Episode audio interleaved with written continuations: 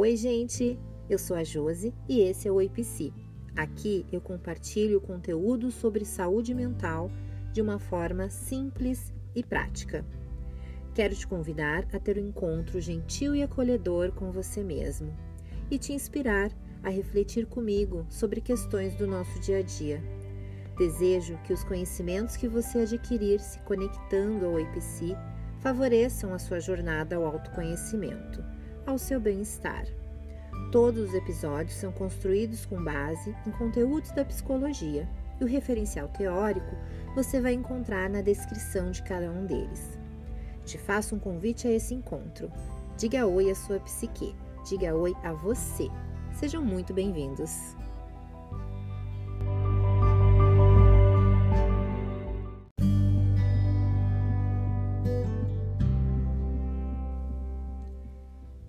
Autoconhecimento. Você está aqui para florescer.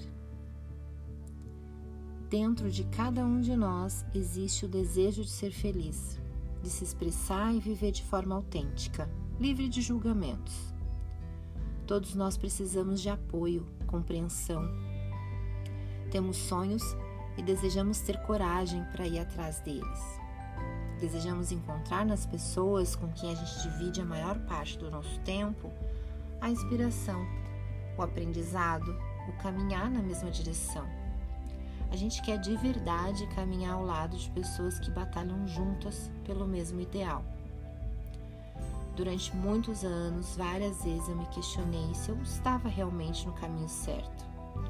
E essa incansável busca pela verdade, a curiosidade de saber cada vez mais sobre mim, sobre as pessoas, a vontade de me decifrar e a predisposição de tentar entender qual era o aprendizado da vez, me fez a pessoa que eu sou hoje.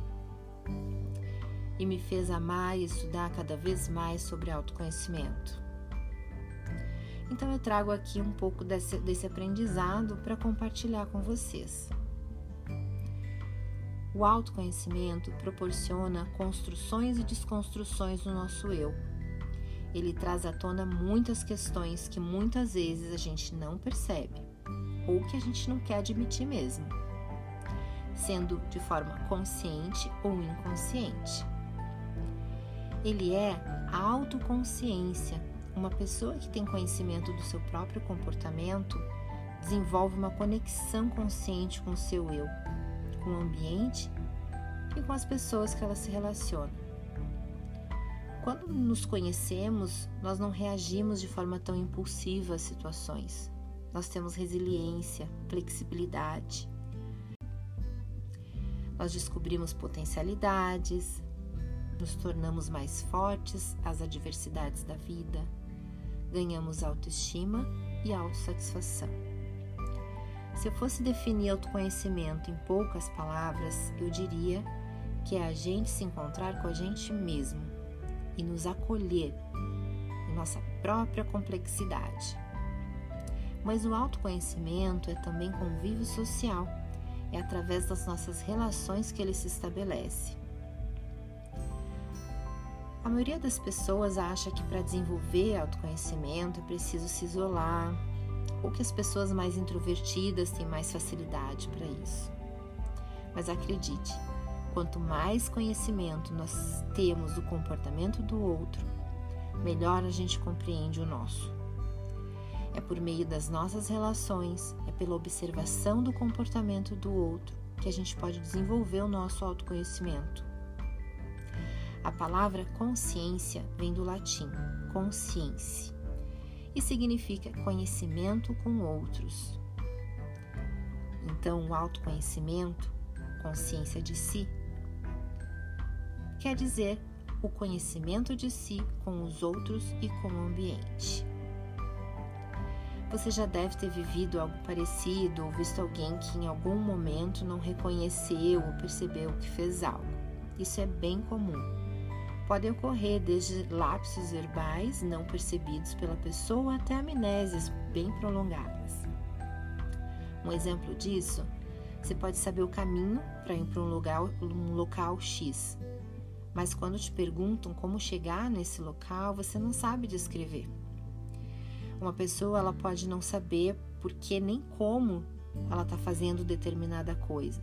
Porque ela não teve tempo para observar o seu próprio comportamento ou ela não quis mesmo. A grande maioria das pessoas foge da verdade, da sua verdade. Não é um processo agradável mesmo. É lento, é longo, doloroso.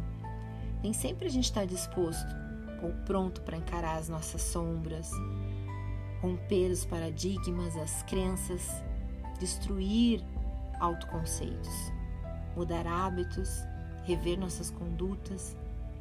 Exige coragem. Coragem para aceitar que erramos, que as circunstâncias mudam, que as pessoas mudam, os ideais mudam. Coragem para olhar para dentro e reconhecer as nossas forças e também nossas fraquezas. Superar nossos medos, obstáculos que impedem da gente de ir adiante. Encarar as nossas emoções, resgatar nossos valores, conhecer nossas habilidades, identificar as nossas necessidades e ter um olhar empático para as necessidades do outro também, inclusive porque elas nos influenciam bastante. Se a gente tiver uma receptividade, uma sensibilidade para abrir a nossa mente né, e deixar o caminho aberto para esse despertar, para esse aprendizado, para novas oportunidades de crescimento e transformação, as coisas vão acontecendo. Mas por que eu deveria me conhecer? Você me pergunta. O autoconhecimento é importante para a tomada de decisões mais eficientes. Buscar autoconhecimento é a chave que abre portas para movimentos saudáveis, tomadas de decisões mais eficientes, tanto na sua vida pessoal como na profissional. Ele nos possibilita prever nosso comportamento futuro. Quando a gente prevê que vamos reagir de alguma forma a determinada situação, a gente pode fazer algo para fortalecer ou para extinguir aquele comportamento. Mas como? Por meio do autocontrole. Durante a nossa vida, nós vivemos eventos e recebemos ensinamentos que nos envolveram a ponto de a gente criar crenças que influenciam a nossa forma de ver as coisas, de pensar, de agir. Acredite, acredite em você. Quantas vezes a gente é paralisado pelos nossos medos, inseguranças? O sucesso não é uma linha reta, e sim uma longa jornada de tropeços, de correr riscos, de sair da zona de conforto, de erros e acertos. E autoconhecimento é isso, é sair da sua zona de conforto totalmente. Mas você vai se sentindo mais confiante à medida que você vai avançando. Não deixe que os outros limitem os seus sonhos, o seu potencial. Ninguém define você. Eu gosto muito daquela frase: só eu sei quem eu sou, os outros me imaginam. Vocês conhecem? Então, aproveitem as, as oportunidades de desenvolvimento que aparecem, de autoconhecimento nas suas relações no seu dia a dia. Fortaleça os seus pontos fortes. Identifique pontos de melhoria, esteja aberto às mudanças. Compreenda a amplitude das suas habilidades. A vida é curta demais para a gente viver no automático. Eu espero que vocês tenham gostado do episódio de hoje e eu espero ver vocês no próximo episódio. Um abraço de amor e luz.